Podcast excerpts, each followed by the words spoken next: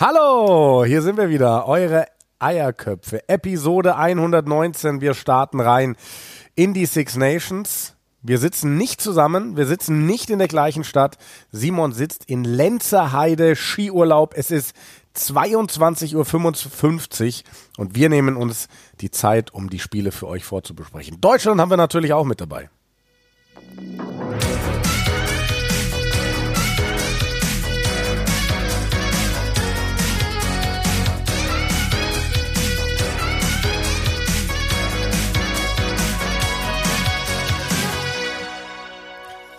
Jo Simon, was geht? Du kommst gerade aus dem Restaurant, hast einen Skitag hinter dir. Geiler Scheiß. Heyo.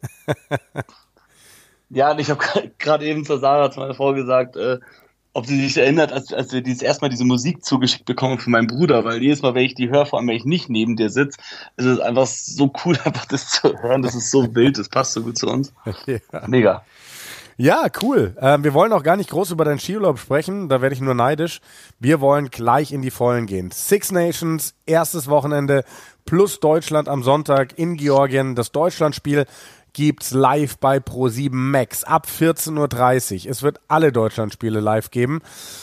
Äh, fünf an der Zahl, drei jetzt im Februar, zwei dann nochmal im März, die Platzierungsspiele. Es ist ein mehrjähriger Vertrag, wie man jetzt lesen konnte im Internet, wohl 2 plus 2, was man mitbekommen hat.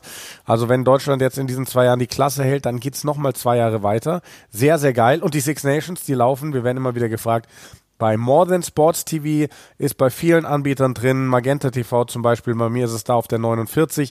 Wenn ihr es nicht über euren Anbieter empfangt, ladet euch die App runter, geht auf die Homepage in den Browser und dann könnt ihr live das Programm und kostenlos von More Than Sports TV äh, verfolgen und da gibt es, wie gesagt, alle Six Nation Spiele. Simon, und, es, und es geht ja? auch im Dachraum. Also Genau. Weil wir auch immer wieder Zuschriften bekommen aus Österreich, aus der Schweiz. Ich bin gerade in der Schweiz und ich habe heute sogar gecheckt, es geht bei mir in der App, in der Morgen Sports TV App und es würde auch im Webbrowser gehen, wenn ich auf die Website gehe. Sehr also geil. das funktioniert über den Sender. Man kann sich's anschauen mit deutschem Kommentar was sehr hilfreich ist, weil hier äh, in dem Skiresort, wo ich bin, in der Heide, gibt es sogar einen Irish Pub. Und der hat die komischsten Öffnungszeiten, die ich je mitbekommen habe. Der hat Sonntag bis Donnerstag offen. Der hat seine Ruhetage Freitag und Samstag. So hast du schon mal gehört? Nein. Aber umso schöner habe ich keine Ausrede, dahin zu gehen, mir ein Guinness zu zapfen, sondern ich kann natürlich einer wunderbaren Stimme lauschen. Wird das deine sein? Gleich morgen Wird Abend? meine sein. Ich mache das komplette erste Wochenende. Alter, du machst drei Six Nations Spiele und Deutschland gegen Georgien. Yes. Wie sehr freust du dich drauf? So, WM hat dir ja so viel Spaß gemacht, endlich wieder Rugby zu kommentieren. Ja. Jetzt hast du zwischendrin so Ablenkung gehabt mit anderen Sportarten. Und jetzt endlich wieder Rugby. Wie geil ist es? Es gibt nichts Größeres. Ich freue mich so sehr auf dieses Wochenende. Ich habe auch am Sonntag extra noch einen anderen Einsatz weggetauscht ähm, mit einem Kollegen, damit ich frei bin für dieses Deutschlandspiel. Ich habe so Bock drauf. Also vor allem, das gibt's halt sonst nur bei einer WM eigentlich, dass man wirklich oder dass ich in meinem Berufsleben ein ganzes Wochenende nur Rugby kommentieren kann und die Spiele sind halt durch die Bank einfach nur geil. Also vor allem morgen Abend. Es, es ist vielleicht schon der Six Nations Decider im allerersten Spiel. Also viel, viel krasser hätte man es nicht leben können. Frankreich gegen Irland. Das ist. Es, boah. Also es ist das Finale der WM, was alle neutralen Fans die wir als Deutsche eigentlich auch so sind. Wir haben alle unsere Favoriten irgendwo, aber unsere Nation ist nicht dabei. Und alle, die irgendwo neutral und im Sport gut gesinnt eingestellt sind, hätten sich dieses Finale zwischen dem Gastgeber Frankreich und Irland, die die besten Fans mitgebracht haben, die beiden Mannschaften, die eigentlich auch das beste Rugby Zombie. gespielt haben über die letzten Jahre, dass wir das Finale haben. Ja, ich wollte nur gerade singen. Ich habe nur gerade hier Zombie angestimmt.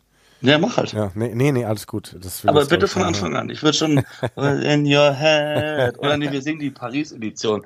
In your bed, in your bed. Nein, und bed, mal ganz ehrlich, wenn du dir die Aufstellungen anschaust, das ist ja auf beiden Seiten fast WM-Aufstellung. So, ne? Natürlich hast ja. du äh, auf der einen Seite Antoine Dupont, der nicht dabei ist, und Romain Antamac, der noch ausfällt, aber der war bei der WM auch nicht dabei bei den Franzosen. Auf der anderen Seite hat äh, Johnny Sexton seine Karriere beendet und es fehlt noch der ein oder andere Spieler, aber ähm, du siehst, und das wirklich fast durch alle Nationen durch, Äh, niemand leitet jetzt den Mega-Umbruch ein. Die größten vielleicht bei England und Wales. Ja. Ähm, aber ansonsten ist es nicht so, hey, wir gehen jetzt in den neuen WM-Zyklus und wir machen jetzt einen kompletten Neustart, sondern man merkt, finde ich, wirklich an den Kadernominierungen und jetzt an den Aufstellungen, wie wichtig diesen Nationen dieses Six Nations Turnier ist. Weil das ist jetzt einfach nur aufs Maul, was da aufgestellt wird. Und du willst halt mit aller Macht gewinnen. Und wenn wir ins erste Spiel reingehen, sehe ich Frankreich leicht favorisiert, aber einfach nur aus einem Grund, sie spielen zu Hause. Ähm, sie haben trotz des Fehlens von Entermac und Dupont eine sehr, sehr gute Spielmacherachse mit Lecou und Jalibert, die auch im Verein miteinander spielen und hast dann sonst im Sturm eigentlich nur einen, der jetzt bei der WM keine Rolle oder nicht dabei war, Paul Gabriel Guest, der hat bei der WM davor, hat er Stamm gespielt. Der war meistens auf der zweiten Reihe mit Wahamahina zusammen und hat jetzt nach äh, vier Jahren den Sprung zurückgeschafft in der Nationalmannschaft. Aber ansonsten mhm. ist es eine potenzielle Weltmeistermannschaft. Ja, finde ich auch krass. Also, weil eigentlich die ja wirklich, die hatten diesen krassen Umbruch nach der letzten WM mit dem ja. ganz neuen Team, weshalb ja. Frankreich das jetzt auch nicht machen muss. Äh, die haben das nach der letzten WM gehabt. Und dann so einen Spieler zurückzuholen, wo man ja auch immer oft über die Mentalität dieser Spieler spricht. Ja, das finde ich äh, spannend, ne? weil er ja so ein bisschen für dieses alte ja. Frankreich steht. Aber war Marina noch mehr. Ich glaube, den hätten sie nie zurückgeholt. Ja, das stimmt. Das stimmt. Der hat so viel Scheiße gebaut, ja. Ja, das hat er auf jeden Fall. Nee, also das Spiel, also was soll man sagen? Da, also ja, man muss davon ausgehen, dass das die beiden Favoriten sind für den Titel dieses Jahr. Und das Spiel gleich am Anfang zu haben, ist natürlich krass. Und auch so das als, als, als heißen Opener zu haben, aber was halt das Geile dran ist, dann hast du nicht so dieses, wenn es am Ende wäre, wäre es, ja, okay, Irland, Frankreich marschieren da durch und am Ende schauen wir mal, wer es gewinnt. Ja. Nee, gleich am Anfang wird sich da rausstellen, wer von den beiden Mannschaften jetzt schon mal einen Sieg hat. Ja. Und dann geht, geht, wirkt es sich alles auf die nächsten Spiele aus. Und das ist so, ich habe dich jetzt extra bewusst nicht diese Fragen gestellt, nachdem du ja alle Spiele kommentierst, wollte ich dich nicht fragen, auf welches freust du dich am meisten, weil das ungefähr in allen Interviews und Podcasts, die ich diese Woche gehört habe, die erste Frage ist, das kannst du gar nicht beantworten. Die einfachste Antwort wäre immer ja. Frankreich gegen Irland, das Topspiel. Aber jedes dieser Spiele da steht so viel auf der Kippe, so viel, wenn man sich dann die nächsten Partien anschaut, was für ein Start in das Turnier das ist, was es bedeutet zwischen Wales und Schottland, was für beide Mannschaften das bedeuten würde, da einen Sieg davon zu bringen was es für England und Italien, diese erste Performance in dem Spiel, was das auch für Auswirkungen aufs Turnierverlauf hat. Und dann hast du halt dieses Topspiel gleich am Anfang. Und egal von Frankreich und Irland, wer dieses Spiel gewinnt oder verliert, was das mit den Spielern und mit der Erwartungshaltung für die nächsten Partien macht, das ist nicht zu unterschätzen. Ja, voll. Und wenn du dir den letzten Spieltag anschaust, mit oh, Irland ja. gegen Schottland und Frankreich gegen England, dann wow. Also ganz egal, wie das am Anfang ausgeht, da wird so viel drinstecken in diesem Spieltag. Was ich ganz spannend finde, wenn wir noch mal ein bisschen tiefer reingehen in die in die Aufstellungen, also Gabriela Gess haben wir schon angesprochen, auf der zweiten Reihe steht daneben Paul Willemse, das sind zwei Brecher, Wahnsinn. Ähm, Joram Moefana ist ganz, ganz interessant, dass der auf Außen anfängt, aber das hat er auch schon öfter gespielt. Da ähm, im letzten World Cup Cycle ja. haben wir das immer wieder gesehen, ja. ob es jetzt 2021, 2022 war. Der hat eigentlich auf Außen angefangen, immer wieder reingef äh, eingefüllt, wenn Arthur Vincent oder irgendjemand anders verletzt war. Ähm, und auf Außen halt natürlich, du hast der mehr Pernod, der immer gesetzt ist, und hast du auf der anderen Seite eigentlich Villiers gehabt, der jetzt gerade nicht zur Verfügung steht. Du hast auf der Banken äh, Biel Biarrel, den sie jetzt nicht gewählt haben, wo man auch sagen muss, das muss wahrscheinlich Taktik sein, weil du spielst hier ja. gegen Irland. Ich glaube, du, du, willst, du willst einen physisch stärkeren Spieler drin haben mit Moefana ja. und hast halt dann die Option mit Biel Biarre noch diesen krassen Speedster zu bringen. Und natürlich auch, Moefana ist gleich, also ist quasi ein, ein Auswechselspieler, ein Sub in der Startformation, weil er, das hast du ja gerade schon gesagt, innen covern kann. Also wenn jetzt Donti oder Fiku ausfallen würden, würde Moefana nach innen rücken und Biel Biarre würde für außen reinkommen. Also das ist ja dann was auch ich, so ja. Was, was, ich interessant finde bei den beiden Mannschaften, also muss sagen, also ich finde Frankreich und Irland sind die Mannschaften, die in den letzten Jahren das attraktivste Offensiv-Rugby gespielt ja. haben. Vielleicht noch die All Blacks. Aber ansonsten Frankreich und Irland. Frankreich hatte Antoine Dupont als Kapitän und Spielmacher und Entscheidungstreffer, ein Spielmacher. Nummer 9. Ja. Irland hatte Johnny Sexton, Nummer 10. Absoluter Spielmacherverbinder, der will ab die seine Spielzüge raushauen. Beide Mannschaften haben jetzt gewechselt auf einen Stürmer, dritte Reihe. Aldrit bei Frankreich, Peter Mani bei Irland. Denkst du, dass das eine Auswirkung auch auf deren Spielsystem, Spielverhalten haben könnte, da einen Stürmer zu haben, der vielleicht einmal mehr das Setpiece oder die sichere Option wählen würde, als zu sagen, ey, wir haben ja noch was in unserem Ärmel. Das kann äh, definitiv äh, was verändern am Spiel. Gar keine Frage. Also ist, ist die Sache, ob sie unbedingt auf die sicherere Option gehen, ich weiß es nicht. Vielleicht wird sogar die offensivere Option. Dass sie eher nochmal sagen, hey, wir nehmen jetzt hier keine drei Punkte mit, wir gehen zur Gasse, wir wollen jetzt alles. Also das, das okay, kann ja. in jede Richtung gehen. Ne? Ähm, also Dupont war natürlich immer der, der auch mal schnell Tap and Go genommen ja, hat. Ja, klar. Aber, aber ich, ich sehe jetzt auch Aldrit, der war eigentlich der Nächste immer, der bei ihm stand. Also ich glaube, der würde es nicht im Lükü sagen, nee, darfst du nicht machen. Ja. Ich sehe eher bei Peter Omani, dass der dann pragmatisch da vielleicht dann drüber steht und sagt, nee, nee. Aber wie du sagst, der ist auch so ein Gassenfanatiker. Vielleicht sagt der, nee, nee, unser Lineout, das läuft, so Chris Rob schon mäßig. Ja. das ist, hoffen wir für sie, dass es nicht Chris Robshaw mäßig wird. Nein, also Chris Robshaw war nicht dafür verantwortlich, dass die Gas ja, nicht funktioniert nein. hat. Die. Entscheidung. Und ich meine, so ja. diese Entscheidung treffen, da bin ich immer dafür. In so einem Spiel zu sagen, ey, alle Fans sind hier angereist, um ein Spektakel zu sehen, die wollen hier einen Sieger sehen, äh, ein Unentschieden, da, da, spielen wir nicht drauf, wir wollen gewinnen.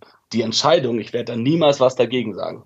Ja, Übrigens, ähm, was ich mega spannend finde, wenn wir nochmal auf die Aufstellung schauen. Also, ich habe hier gerade eine Aufstellung vor mir, wo mich ein Name überrascht hat, weil es offensichtlich einen äh, relativ kurzfristigen Wechsel nochmal gegeben hat auf der Bank bei den Franzosen.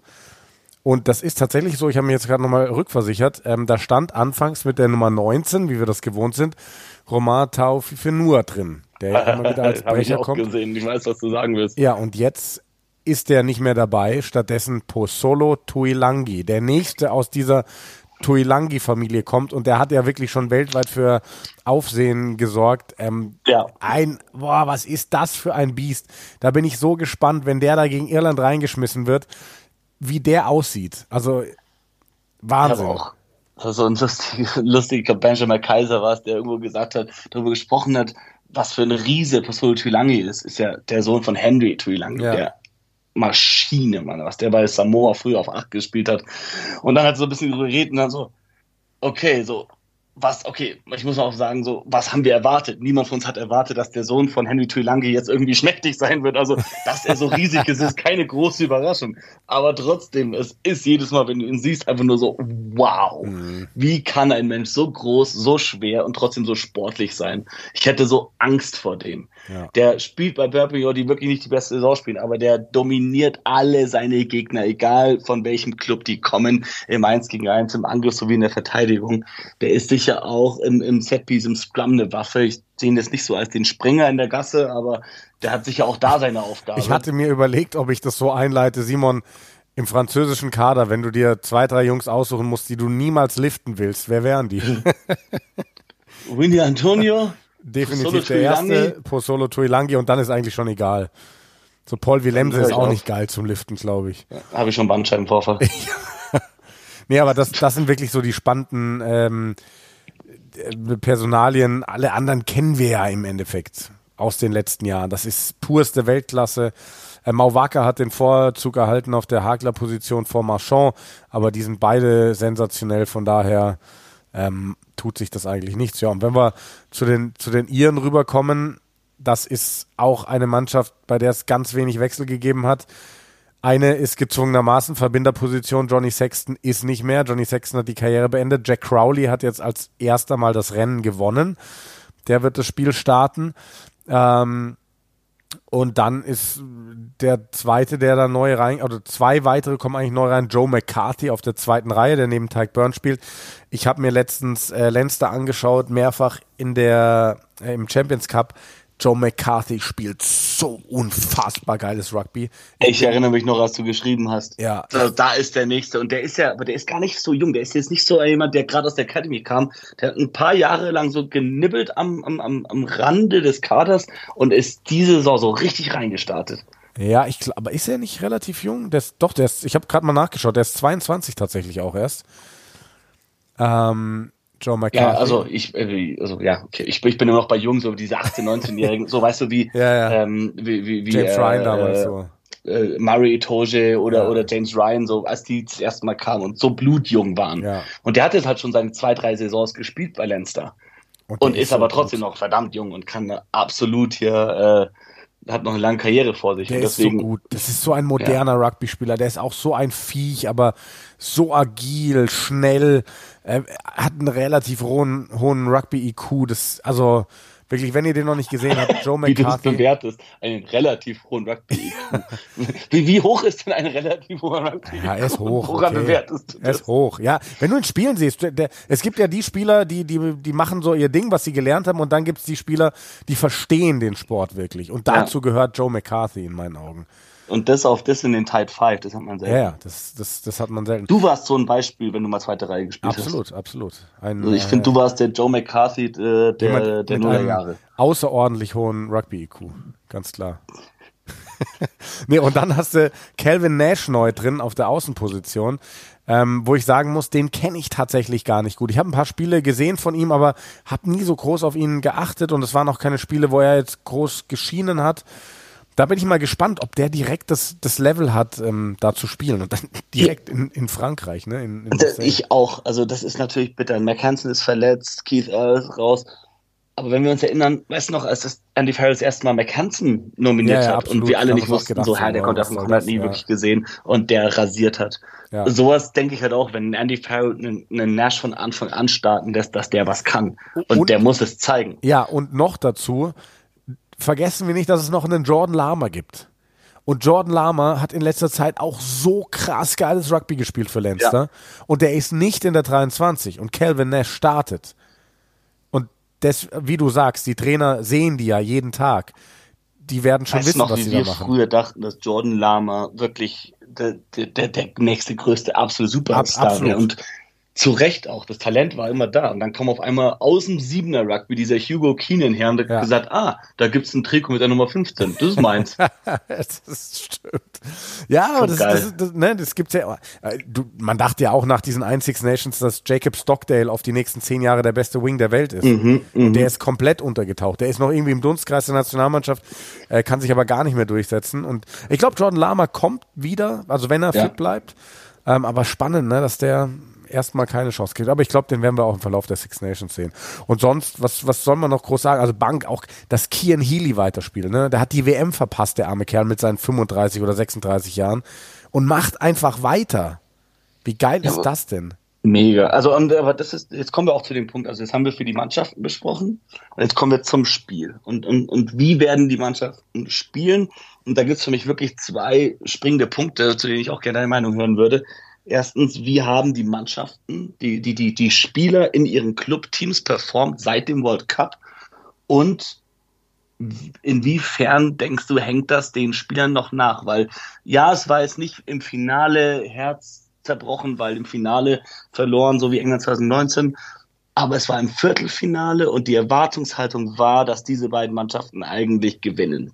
Und ja. es konnten nicht zwei gewinnen, deswegen war es unrealistisch. Aber man eigentlich erwartet, dass beide gewinnen. Ja. Dass Irland und Frankreich beide diese ja, WM gewinnen. Und dass beide im Viertelfinale ausscheiden. Deswegen, erstens, wen denkst du, hat es härter getroffen? Und zweitens, welche Spieler haben seitdem besser performt? Ähm, ich glaube, dass es Frankreich härter getroffen hat, ähm, weil es zu Hause war. Es war die Heim-WM und alle haben jahrelang davon geredet, dass Frankreich eigentlich Top-Favorit ist. Und ich glaube, bei einer Heim-WM im Viertelfinale auszuscheiden, trifft dich härter als alles andere. Irland natürlich auch heftig, weil du hast dieses Trauma. Du bist noch nie übers Viertelfinale hinausgekommen und es ist so. Und wir haben vor dieser WM gesagt, für Irland, wenn nicht jetzt, wann dann? Und bei ja. Frankreich haben wir gesagt, das ist erst der Anfang.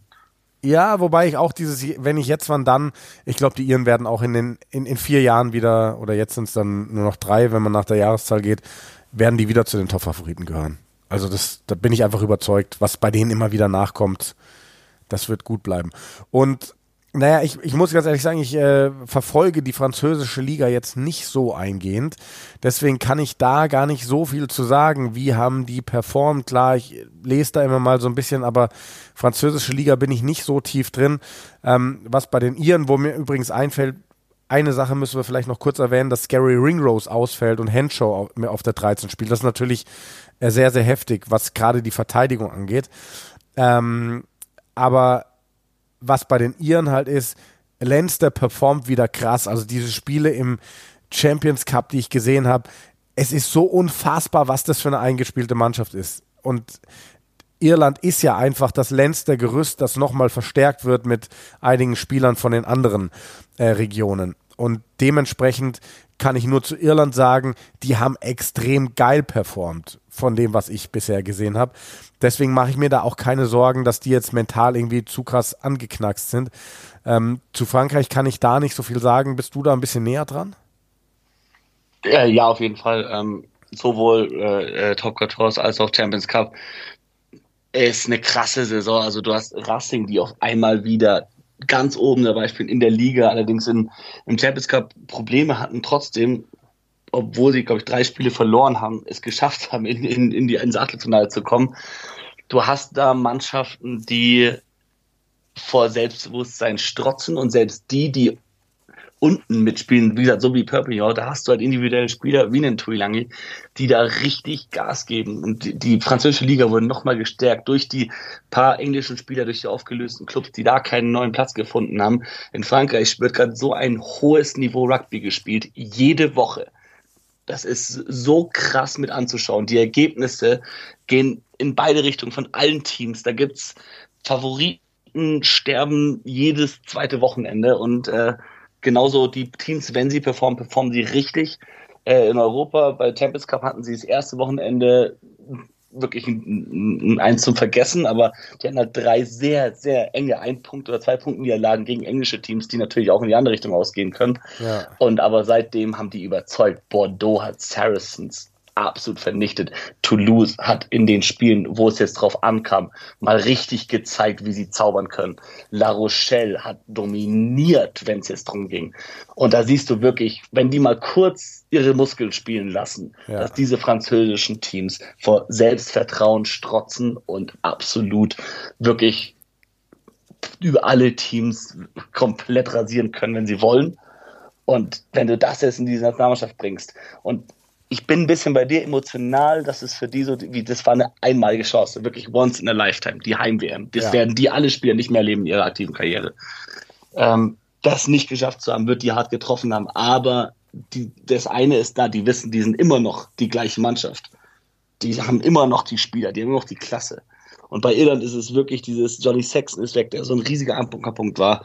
Einige der Führungsspieler, die jetzt zwar haben sie den Wechsel noch nicht gemacht, aber der wird über die nächsten Jahre passieren. Bis zur nächsten WM werden wir das irische Team sich noch verändern sehen. Immer Absolut. wieder. Da gibt es einige ältere Spieler. Und deshalb glaube ich, dass diese, dieses, diese w vergangene WM Irland härter getroffen hat als Frankreich. Und ich glaube auch, dass in Marseille die Franzosen zu gut sein werden für Irland. Das glaube ich auch. Also für, für mich ist Frankreich schon favorisiert. Und ich, ich finde es so schwer, weil ich finde zum Beispiel Jack, äh, Jack äh, Carty absolut äh, den richtigen Carty? Ja, schon. Äh, Crowley, äh, Jack Crowley. Crowley, sorry, Crowley. Absolut den richtigen Verbinder. Der war ja auch schon zur WM die Nummer zwei. Der spielt beim Munster eine geniale Saison.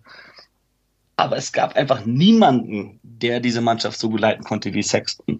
Ross Byrne war am nächsten dran als Spieltyp, aber hat halt nicht den Sexton-Faktor gehabt. Ja. Den, den, hat aktuell niemand. Das ist so schwer. Da, da kommt Prendergast in den nächsten Auf Jahren. der Bank haben sie Frawley, glaube ich, gell? Ja, Kieran Frawley auf von, der Bank. Von, von, von Leinster auch. Ja. Wo man sagt, bei Leinster, okay, Ross Byrne gerade verletzt, Harry Byrne, sein Bruder hat sehr viel gespielt. Crowley war viel verletzt. Der wurde aber noch vor ein, zwei Jahren eigentlich nominiert als das ist der neue Johnny Sexton. Das wird unsere zehn die nächsten äh, Jahre. Der jetzt wieder zurück, der hatte Verletzungspech. Wenn der sich halten kann, sehe ich den auch ganz stark da, weil ich glaube schon, dass es Sinn macht, einen Verbinder Nummer 10 von Leinster zu haben, weil der Spielstil schon sehr ähnlich ist. Ja, aber also da bin ich der Meinung, also in spätestens drei Jahren wird die Nummer eins auf der 10 Sam Prendergast sein von Leinster. Das sagst du immer wieder, ja. Also, also ich habe ihn U20 hat er auf jeden Fall überzeugt. Ich habe jetzt einen Champions Cup geschaut und der hat echt immer wieder Kicks verpasst unter Druck, die echt machbar waren, hat es in keinem Spiel irgendwas so krasses gezeigt, was aber auch nicht sein muss. Johnny Sexton hat auch nicht immer was krasses gezeigt. Ähm, aber bei Leinster ist gerade das Problem, die haben halt eigentlich vier Verbinder, die da spielen können.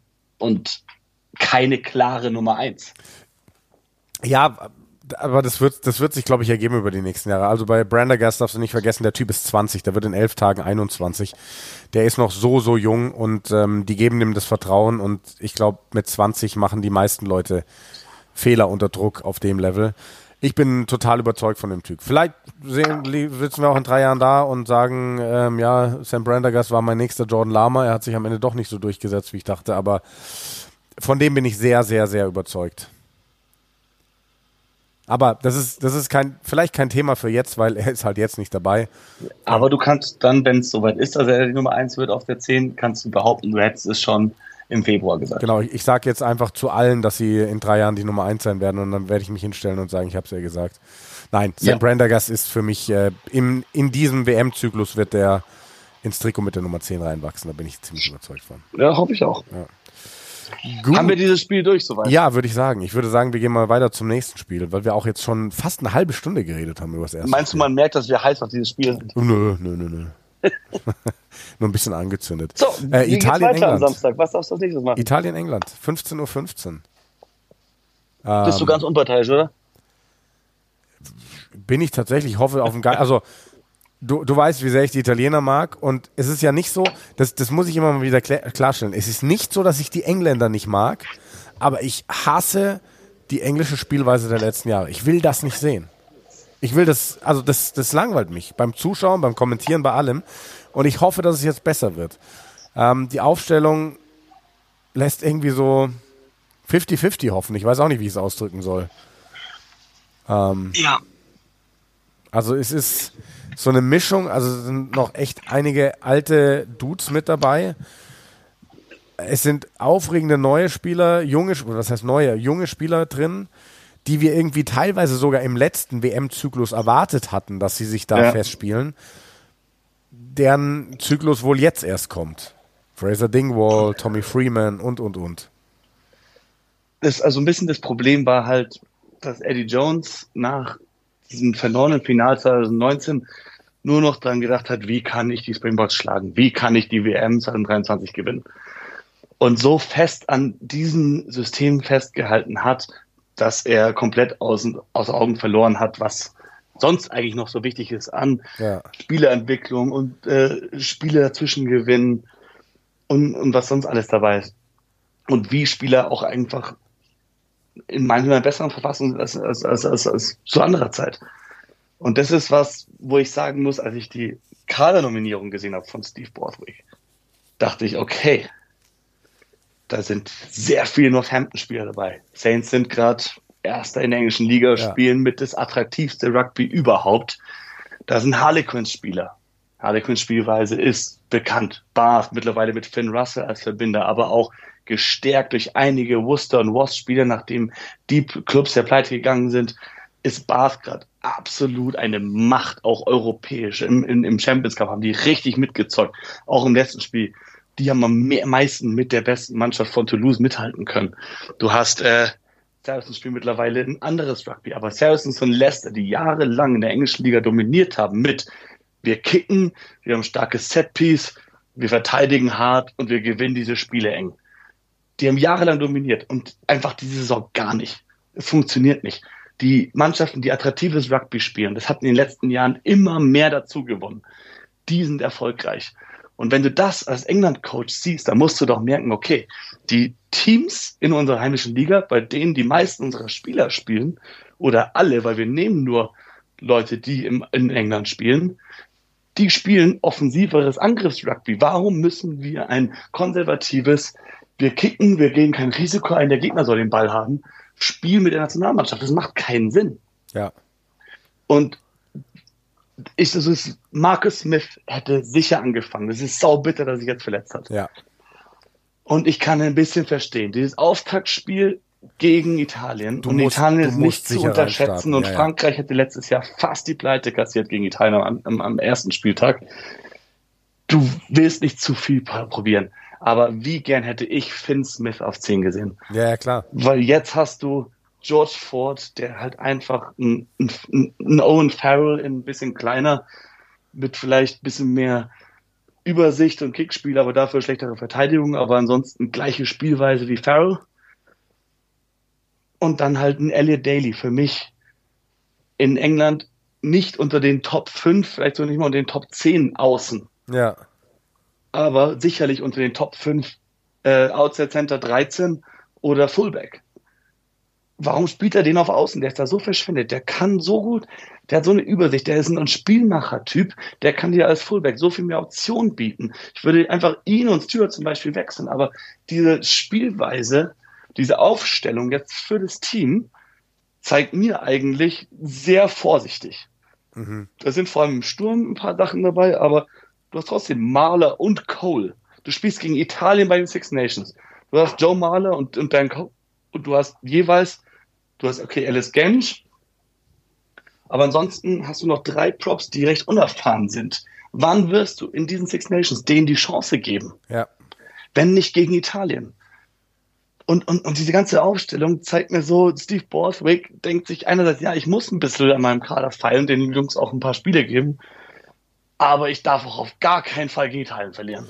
Also finde ich das auch. Das sagt diese Aufstellung ja, für mich. Also der Wunsch, den wir Außenstehende ja haben, ist eigentlich, dass der Verband hingeht und sagt, hey Steve Borthwick, wir stehen komplett hinter dir. Du baust jetzt deine Mannschaft auf, die attraktives Rugby spielt, aber ganz offensichtlich ist das nicht der Fall. Ganz offensichtlich kriegt er wirklich also Ergebnisdruck. Offensichtlich muss er Siege holen, weil anders kann ich mir das auch nicht erklären. Im englischen Verband läuft nicht alles richtig. Auch, dass sie immer noch, obwohl jetzt die Clubs pleite gegangen sind, drei Clubs schon, der oberst, des obersten Niveaus in England, die immer noch nicht zulassen, dass Spieler ins Ausland gehen, um ja, Geld zu verdienen ja. und dann für Nationalmannschaft spielen können. Das zeigt so, ein Mangel, so eine mangelnde Wertschätzung gegenüber den Menschen. Ja. Und, und, und also, wo soll das funktionieren? Wo soll ein Headcoach hingehen und sagen, vertraut mir und sich dann wirklich so fühlen, als würden sie ihm vertrauen. Und sozusagen, ey, zu wissen, ich kann dieses Spiel gegen Italien verlieren, wenn ich danach weiß, wie der und der Spieler unter Druck arbeitet. Und wenn er hingehen würde und sagen würde, kann ich das machen? Und die sagen würden, ja, würde ihn trotzdem nicht glauben. Ja. Das ist gerade das Problem in England für mich. Ja. Und deswegen ist das Team, das schreit für mich, ich will eigentlich was Neues probieren, aber ich will auch auf gar keinen Fall dieses Spiel verlieren. Ja, absolut, absolut. Also das sehe ich genauso. Und da muss ich zum Beispiel, also wenn du zum Beispiel mal den Vergleich anstellst mit Irland, wo ich jetzt abfeier, dass Kian Healy in seinem Alter weitermacht, nachdem er die WM verpasst hat. Weil ich glaube nicht, dass der Typ noch eine WM in den Knochen hat.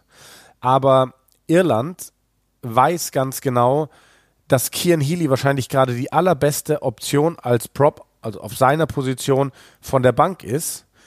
Sie wissen aber genauso, wie viel Qualität auf dieser Position noch nachkommt. Und deswegen ist es völlig okay, diesen Weg zu gehen, mit ihm weiterhin im Kader. Der ist im Training im Camp sicherlich Mentor für die, die dann nach ihm kommen. Aber er ist gerade noch die bessere Option.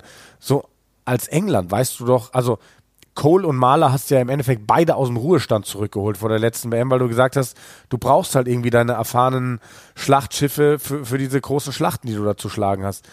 Aber jetzt doch nicht mehr, weil wenn die da beide im Kader sind, also natürlich sind die auch Mentoren, aber wie du schon sagst, wann gibst du den anderen die Chance? Ja. Und für mich dass, dass die im Kader sind, bei denen eher Bremsen für, für die, die dahinter kommen. Als ob der jetzt in den nächsten Spielen, ob der jetzt zu Hause gegen Wales, wenn er jetzt schon gesagt hat, meine sicherste Option ist ein Joe Mahler, ist ein Dan Cole, dass er dann, also natürlich gibt's da jeweils noch andere Props, die auch in der ersten 23 sind. Da bin ich bei Props bin ich auch gar nicht so, ob es jetzt wichtig ist, ob du die 1 oder die 17 auf dem Rücken hast, weil du wirst ungefähr gleich lang spielen. Aber die zwei Props auf den Positionen, die du hast im Kader, dass da immer noch die beiden dabei sind, zeigt einfach, die trauen sich nicht, anderen Leuten das zu geben.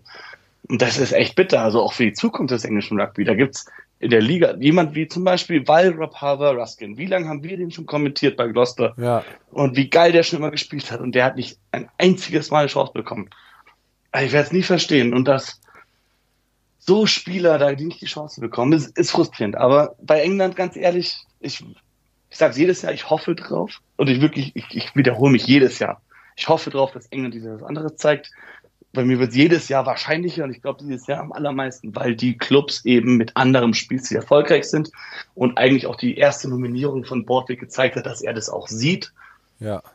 Und äh, deswegen, bei England würde ich auch nicht, würde ich, würde ich könnte ich mir vorstellen, dass sie das erste Spiel gegen Italien verlieren. Das fände ich als England-Fan gar nicht mal so furchtbar, weil ich sagen würde, okay, das ist ein Umbruch, das, wir müssen was Neues machen. Und Italien hat es auch verdient.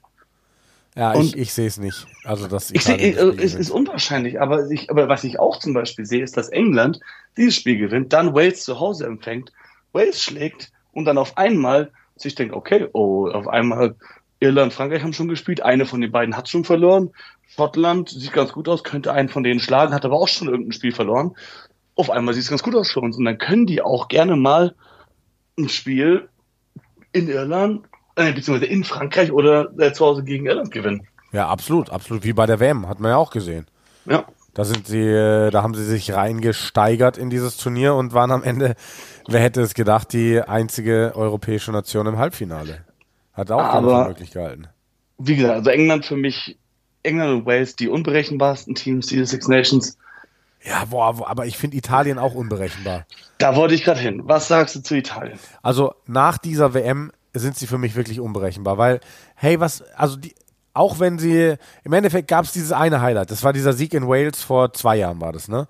Ähm, ansonsten dann wieder alles verloren. Nee, nee, in dem Jahr haben sie auch Georgien geschlagen und sie haben Australien geschlagen. Ja, ich, ich meinte jetzt aber Six Nations. Also, ja, da, da, ja, aber, die aber, aber letztes Jahr auch zum Beispiel.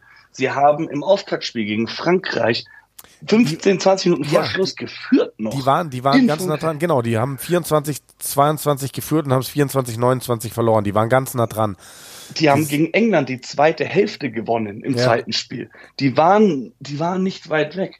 Die haben bei dieser WM die sind nicht damit klargekommen, dass Leuten auf einmal eine Chance gegeben haben, gegen die All Blacks zu gewinnen. Ja, aber ich weiß nicht, ob das das, das haben die nicht gecheckt. Also gerade auch die, ähm, die, die Aussagen von, von Kieran Crowley, dem äh, Head Coach, der ja. gegangen ist, haben für mich sehr viele Fragezeichen hinterlassen, dass da irgendetwas im Argen liegt. Ähm, Verband und Spieler, ich weiß es nicht. Und das ist jetzt spannend, wie schlagen die zurück? Die Mannschaft sieht auf dem Papier für mich bis auf ein Ding mega aus. Weil Gianmarco Lucchesi, Hakler, jung, mega talentiert, ist nach Verletzungspause zurück, darf starten. Nicotera, ähm, der, der gestartet war, kommt jetzt von der Bank, geile Qualität. Ähm, der Rest des Sturms einfach nur eingespielt mit den Kanonenbrüdern, mit Ruzza, Negri, Lamaro. Negri übrigens geil in der Netflix-Doku. Ich habe mittlerweile die ersten vier Folgen angeschaut. Bin jetzt ich bin immer noch nicht der aller, allergrößte Fan, aber es gibt so geile Momente, vor allem Necri ist geil und äh, Andrew Porter, also diese Personal Stories. Ja. Äh, Tommaso Menoncello ist zurück auf der 12, auch der, jung, mega talentiert, WM verpasst. Geiler Spieler. Das Einzige, was mir nicht gefällt, aber ich weiß, warum es so ist, dass du Ange Capuozzo auf der 14 bringst und Tommy Allen auf der 15. Capuozzo muss Schluss sein, weil Capuozzo braucht Platz. Wenn Capuozzo kurze Pässe kriegt und einen Gegner direkt auf sich drauf hat, dann ist der nicht mehr gefährlich. Capozzo braucht Anlauf, aber mir ist schon klar, England wird kicken, das erwarten die Italiener und dann wirst du, willst du mit Tommy Allen einen etwas größeren Spieler, einen erfahreneren Spieler da hinten, ähm, um, um Capozzo da irgendwie nicht kaputt gehen zu lassen. Äh, das und? ist für mich so der einzige kleine Kritikpunkt also das ja, also und also was ich zum Beispiel beobachtet habe mit Capuzzo, für mich die gefährlichsten Moves, die Italien hatte, waren es erst auf Außen war. Und wenn sie mal, und die haben ja viel, auch mal erste Phase, auch mal in der eigenen Hälfte, wenn der Ball außen war, einfach mal auf die Hintermannschaft gespielt und komplett die Hände durchlaufen lassen. Und wenn du einen, einen Fullback hast, dann ist der da als vorletzter Außen. Und der bekommt den Ball und frontal hat einen Gegner und dann kann er ihn irgendwie überwinden. Wenn der als Blindside-Wing kommt, Capuozzo, wenn der da rumloopt und so einen kurzen Pass bekommt, und eh schon voller Geschwindigkeit ist und dann irgendein Verteidiger auf dem falschen Fuß erwischt, da ist er so saugefährlich. Und ja, er wird weniger Konterbälle bekommen, weil er weniger Kicks direkt zu sich in die Arme bekommt, wie er es als Schluss tun würde. Aber mit seiner Workrate, mit seiner Laufarbeit als Winger. Und Winger ist nicht immer nur, wenn auf die Seite gespielt wird, ja, bist ja, du ganz außen und finished. Er ist deutlich gefährlicher, wenn auf die andere Seite gespielt wird und er irgendwo in die Lücke, die er sich aussucht, reinslidet. Und deswegen bin ich eigentlich ein Fan von Capuozzo auf Außen. Ähm, also ich finde es eigentlich gut und ich bin auch ein Fan von äh, Gonzalo Quesada. Ich habe mir auch schon äh, äh einiges über ihn, genau, neuer Headcoach ja. nach Kieran Crowley jetzt, äh, argentinischer Nationalspieler, hat selbst Verbinder gespielt, äh, lange in Frankreich gespielt, auch in Frankreich gecoacht, war Assistenzcoach der französischen Nationalmannschaft, hat auch damit äh, die Six Nations gewonnen, ist zwar schon wieder zehn Jahre her, aber hat eine Menge an Erfahrung, sowohl als Spieler als auch äh, als Coach. Und der hat halt einfach Bock. Und also ich habe, wie gesagt, ich habe hab, äh, da ein paar Pressekonferenzen und so gehört mit dem und, und geschaut, wie er Sachen beantwortet. Super faszinierender Typ.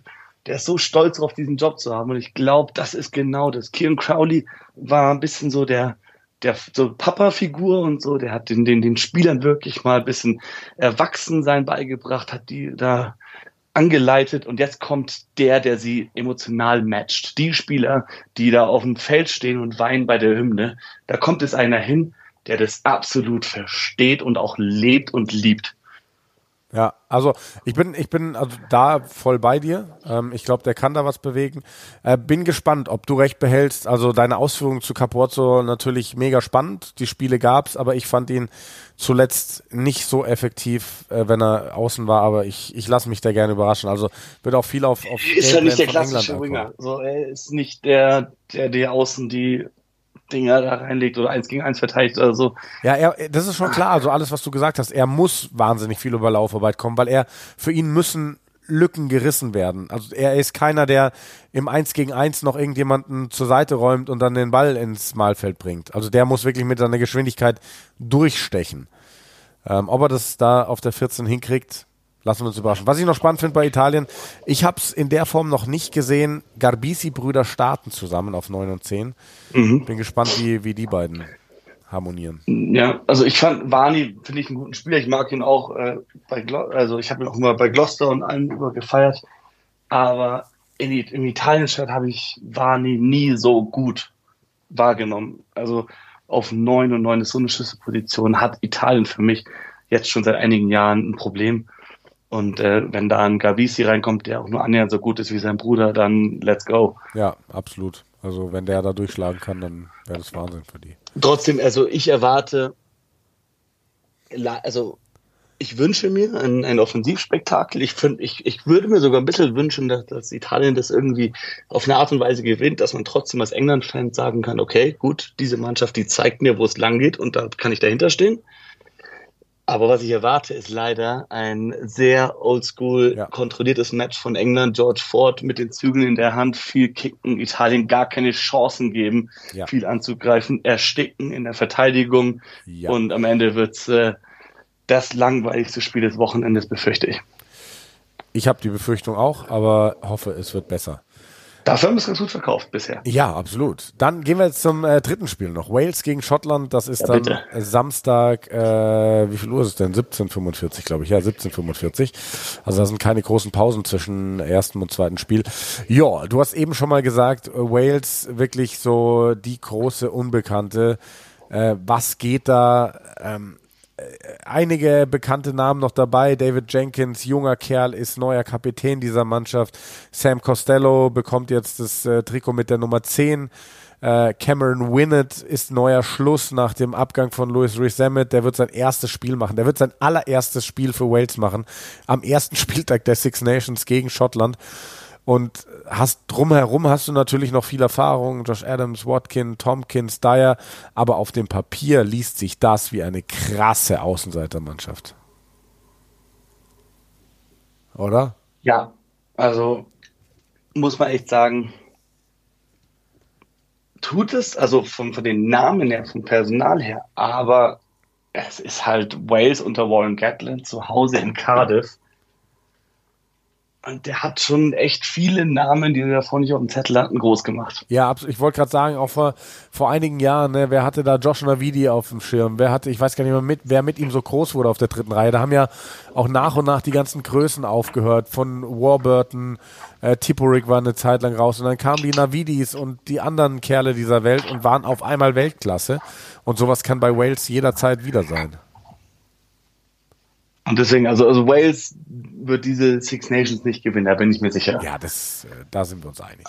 Aber dieses erste Spiel gegen Schottland, wo so viele Unbekannten sind, man noch gar nicht weiß, wie welche Nation spielen wird. Und die Schotten ja auch äh, ziemlich deren Selbstvertrauen gelitten hat während der WM. Also irgendwie, Schottland hat auf dem Papier eine deutlich bessere Mannschaft, aber irgendwie sehe ich auch eine walisische Mannschaft unter Warren Gatland, die einfach ersticken. Ja, das kann, das kann passieren, aber also was ja, ja, boah. Also, also Schottland hat eine brutale Hintermannschaft. Du hast da wirklich das Beste vom Besten und dann drüber hinaus auch noch. Also die können, also ja, wir haben vorhin darüber gesprochen schon mal. Äh, also die spielen natürlich mit äh, äh, was White oder Price auf neun? Äh, Gareth Davis. Achso, du meinst äh, Shot, äh, Ben White, sorry. White auf 9, Russell auf 10, dann hast du Tui Polotu und, also, äh, und Jones auf Center. Aber ich sehe wenn du mal anschaust, den Cameron Redpath, der gerade auch mit Russell zusammen im Club bei Bath spielt, könnte da easy auch auf der 12 starten. Du hast einen Chris Harris, der bombastisch spielt, der könnte easy auch auf der 13 spielen. Dann hast du auf Außen die üblichen Verdächtigen. Du hast einen Big Duan van der Merwe, was wer natürlich fehlt, ist äh, Blair Kinghorn, aber ansonsten, das ist eine Hintermannschaft, die wirklich richtig Schaden anrichten kann. Ja, das ist Wahnsinn. Also die Hintermannschaft ist ja Wahnsinn und deswegen gehe ich auch davon. Also ich, ich sehe Schottland dieses Spiel haushoch gewinnen, weil ich, ja, es ist Wales unter Warren Gatland, aber äh, zu wenig Erfahrung. Zu viel zu wenig Erfahrung gegen diese schottische Mannschaft. Ähm, wo wirklich. Hat die schottische Mannschaft im Sturm so viel mehr Erfahrung? Sind die im Sturm so viel besser? Wir sagen immer, die Hintermannschaft entscheidet darüber, wie viele Punkte fallen, aber der Sturm entscheidet, wer das Spiel gewinnt. Ja, glaube ich schon. Glaube ich schon. Also, die sind vor allem so wahnsinnig eingespielt, wie sie da stehen. Ja. Also, ne, Luke Crosby ist jetzt vielleicht der Einzige, der nicht so wahnsinnig hohen äh, Spielanteil hatte von den acht, die da auf dem Feld stehen. Das ist bei Wales anders. Also wenn ich mir das anschaue, ähm, das sind Spieler, die sind talentiert. Gerade ein Tommy Raphael, bei dem ich jetzt gespannt, also dem muss ja das mhm. Trikot mit der Nummer 7 gehören. Aber sind die schon da, dass sie in einem schottischen, gewachsenen Sturm standhalten können? Ja, standhalten schon, aber du wirst die Schotten nicht dominieren im Sturm. Das sehe ich nicht. Du musst nicht dominieren, du musst nur dafür sorgen, dass Finn Russell keinen cleanen Ball hat, dass das, der Spielfluss ein bisschen gestört wird. Dafür musst du sorgen. Boah, ich, ich, ich sehe es irgendwie nicht, aber. Ich sehe sie halt nicht punkten, das ist mein Problem. Ich sehe die Waliser schon die Schotten stören. Aber ich weiß nicht, wo bei Wales die Punkte herkommen sollen. Ja, die Hintermannschaft ist ja schon durchaus aufregend. Also Sam Costello, du hast bei der WM gesehen, mangelnde Erfahrung, Viertelfinale, als er da den Ball in die Hände schmeißt von Nicolas Sanchez hinten raus. Mhm. Es war nicht sein Fehler, dass sie das Spiel verloren haben, gar keine Frage. Ähm, aber da hast du halt gemerkt, der ist vielleicht noch nicht ganz so weit. Jetzt gehört ihm dieses Trikot ähm, und ich glaube, der Typ kann richtig was. Und dann hast, hey, du hast mit Dyer und Adams zwei aufregende Außen. Du hast mit Tompkins und Watkin zwei mittlerweile erfahrene Innen, die auch spielen können. Ja. Definitiv. Und deswegen glaube ich, dürfen wir diese Hintermannschaft überhaupt gar nicht ähm, unterschätzen. Vielleicht ist es sogar eine Hintermannschaft, die für ein offenes Spiel steht. Also ich, ich meine ein, ein Spiel mit offenem Visier. Vielleicht wird das sogar ein krasser Schlagabtausch zwischen Wales und Schottland, wo wir wir erwarten jetzt vielleicht so ein bisschen, ähm, ja, Wales wird, wird das klassische Rugby spielen, auf Zerstören aus sein und so weiter und so fort. Und es werden nicht viele Punkte fallen. Vielleicht geht die Nummer am Ende auch, ich weiß es nicht, 28 zu 42 aus. Also, nee, also wenn es ein krasser Schlagabtausch wird, dann wird Schottland sehr hoch gewinnen, denke ich wenn das zugelassen wird, dann, dann, dann sind die Schotten da so viel besser. Sie, denke ich. Also Wales kann dieses Spiel gewinnen. dadurch, dass sie zu Hause in Cardiff sind, das Principality Stadium in ihrem Rücken haben, wenn das Spiel bei Minute um Minute 70 rum, wenn da unter 10 Punkten Unterschied sind und die den Ball haben und das Gefühl da ist, dass sie es machen können, dann, dann kann Wales dieses Spiel gewinnen. Aber wenn es da ein Punktefest gibt und hier ein Try, da ein Try, wer will noch einen Try, hier, da lauf mal rein, hier irgendwie überall die ganze Zeit nur sensationelles Rugby, dann wird Finn Russell einfach nur den besten Tag seines Lebens haben und dann kann niemand gegen ihn gewinnen. ja, lassen wir uns überraschen, das ist ja das Schöne. das Krasse ist halt, was das für die Teams bedeutet. So, äh, Wales muss danach nach England. Schottland hat Irland, glaube ich, als nächstes, oder? Äh, ich schaue mal schnell rein in den. Das ist, ist äh, ich glaube, sind entweder Italien oder Irland. So, zweiter Spieltag äh, Schottland gegen Frankreich. Okay. Äh, Wales spielt dann in England. Genau, Wales in England. Also für beide Mannschaften, auch wenn du da eine Niederlage kassierst im ersten Spiel, was für ein Druck ist dann auf dir für das nächste? Andererseits, wenn du das gewinnst und ins nächste reingehst. Pff, ja, natürlich. Also wenn, du, wenn du als Schottland in Wales verlierst und dann zu Hause gegen Frankreich spielst, dann schlottern, dann zittern dir die Knie. Wenn und gleichzeitig glaube ich aber, wenn Schottland gegen Wales gewinnt, verlieren sie danach gegen Frankreich. Aber wenn Schottland gegen Wales verlieren sollte, könnten sie gegen Frankreich gewinnen.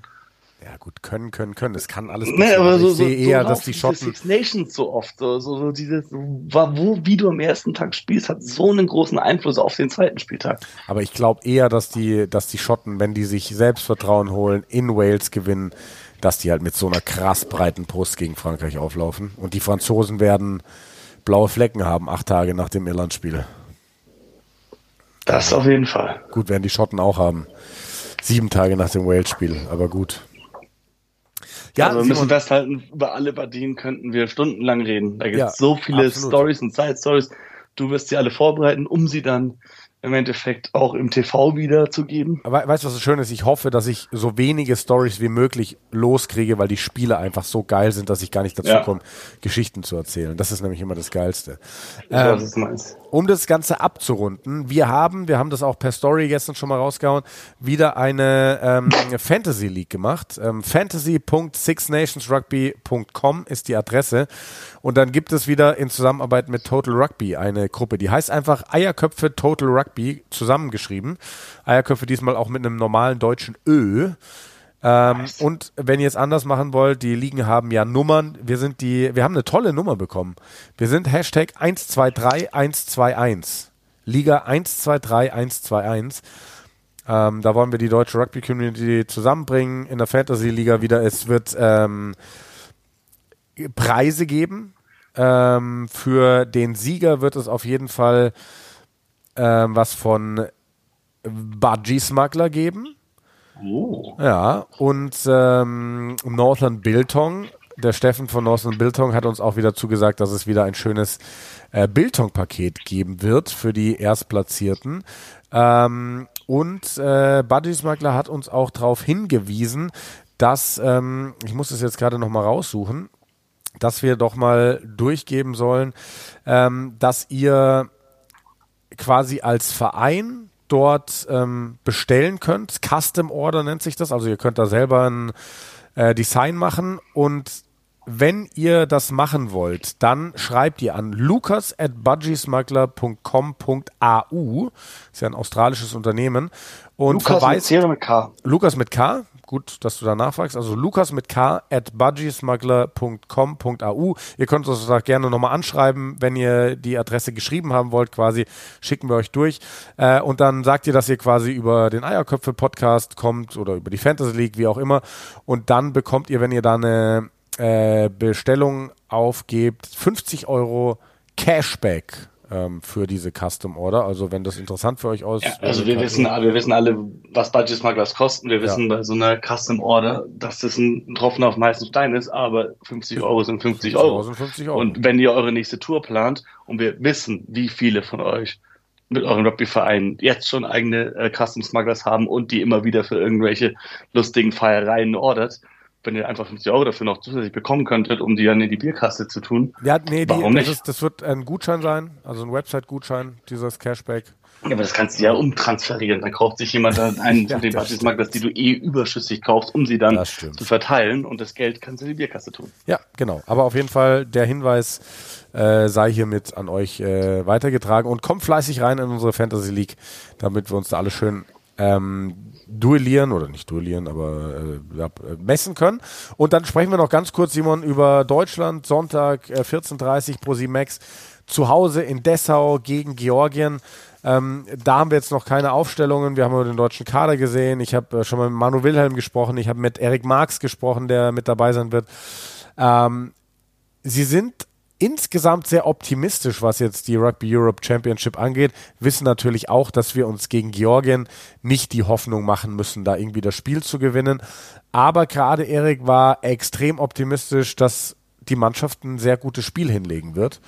Und das muss was heißen, weil der spielt bei Wann in ja. der Pro D2 eine richtig gute Saison. Der spielt da mit wirklich klasse Spielern zusammen, ist ein richtig hohes Niveau gewöhnt. Und wenn der sagt, er kommt hier ins Deutschland-Training und da läuft es auch echt gut, dann äh, muss das was heißen.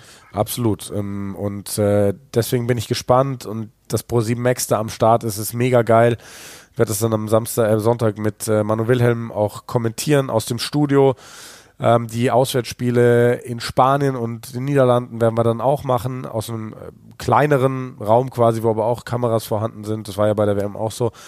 Und da wird es dann spannend, ähm, einfach um da schon mal einen kleinen Ausblick zu geben. Spanien startet wohl so ein Experiment mit wenigen bis keinen Legionären, Spielern, vor allem aus der eigenen Liga. Da meinte Manu, aber die spanische Liga ist sehr, sehr stark. Also die werden eine sehr gute Mannschaft haben.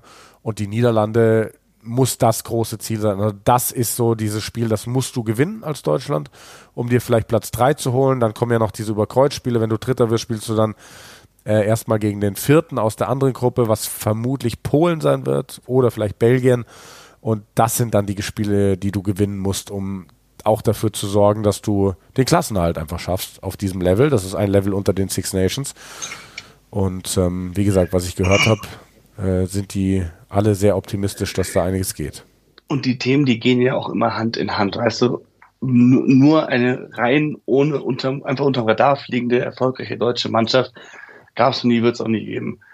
Dass äh, ein Sender wie ProSieben Max auf Allzeit und jeher eine Mannschaft zeigen wird, die nur verliert, wird auch nicht sein. Aber jetzt gerade eben dieser Aufschwung bei Deutschland, der Rückenwind durch die WM, dass ein Sender wie Max sagt, wir wollen jetzt Rugby zeigen, weil die deutschen Fans offensichtlich auf Rugby stehen und hier gibt es eine deutsche Nationalmannschaft, die spielt. Das ist so ein frischer Wind, so ein Momentum. Und das Wichtigste, was mir dabei ist, wir werden gegen Georgien nicht gewinnen. Das ist, das, das ist aber auch nicht das Ziel. Das Ziel ist, zu zeigen, Rugby, das Rugby, was ihr alle gesehen habe bei der Weltmeisterschaft. Das kann auch hier in Deutschland gespielt werden. Georgien, die bei der WM mitgespielt haben, die sind hier gegen Deutschland. Und schau mal, was für Leute da für Deutschland spielen. Die können auch richtig Rugby spielen. Die haben das hier in Deutschland gelernt und die zocken hier mit Deutschland für Deutschland gegen WM-Teilnehmer. Und da sind tausende Fans im Stadion in Dessau, um es anzufeuern. Und aber tausende nochmal vor dem Bildschirm und schauen es an. Und das ist erst der Anfang. Dann bauen wir von Spiel zu Spiel auf. Und das ist das, was wir wünschen. Das ist das, warum wir das alles machen. Und das ist das, was ich mir hoffe, ist wirklich, dass da auch etwas entsteht, dass die Leute Rugby nicht nur mit, ah, da gibt's eine WM, da gewinnt dann am Ende Neuseeland oder Südafrika, aber es ist echt unterhaltsam, da gibt's echt coole Spiele und Zombie singen die ihren, sondern Rugby ist eine ernstzunehmende Sportart und wir haben hier in Deutschland auch eine Nationalmannschaft und die kann auch zocken und es macht Spaß, denen zuzuschauen. Das ist mein Ziel. Das sind die schönsten Schlussworte eines Podcasts, die ich je gehört habe, Simon. Schon, oder? Ich ich und ich werde sagen. natürlich euch lauschen und ich werde auch versuchen, auf jeden Fall mal zu einem Spiel zu kommen. Äh, vielleicht gibt's ja dann einen kurzfristigen Außenreporter-Einsatz von mir. In Dessau leider geil. nicht. An dem Wochenende äh, bin ich jetzt ja nicht da. Aber äh, mal schauen, wann es noch ja. ausgeht. Geil, geil. Ja, cool, Simon. Geil, dass wir das so spät noch hingekriegt haben. Es ist jetzt Donnerstag, kurz vor Mitternacht. Ähm, ich hau dir jetzt gleich noch die Datei rüber. Ähm, ob du die jetzt heute noch hochlädst oder morgen früh, das ist mir relativ egal. Hauptsache, sie geht hoch. Und äh, ja, ich hoffe, ihr seid alle jetzt vorbereitet, ihr seid angegeilt, was die Six Nations angeht. Wir sind es auf jeden Fall, das habt ihr, glaube ich, gehört die letzte Stunde. Und ja, dann bleibt uns zu sagen, danke fürs Zuhören und Simon dir viel Spaß weiterhin auf der Piste. Grüezi. Haut's rein, ciao.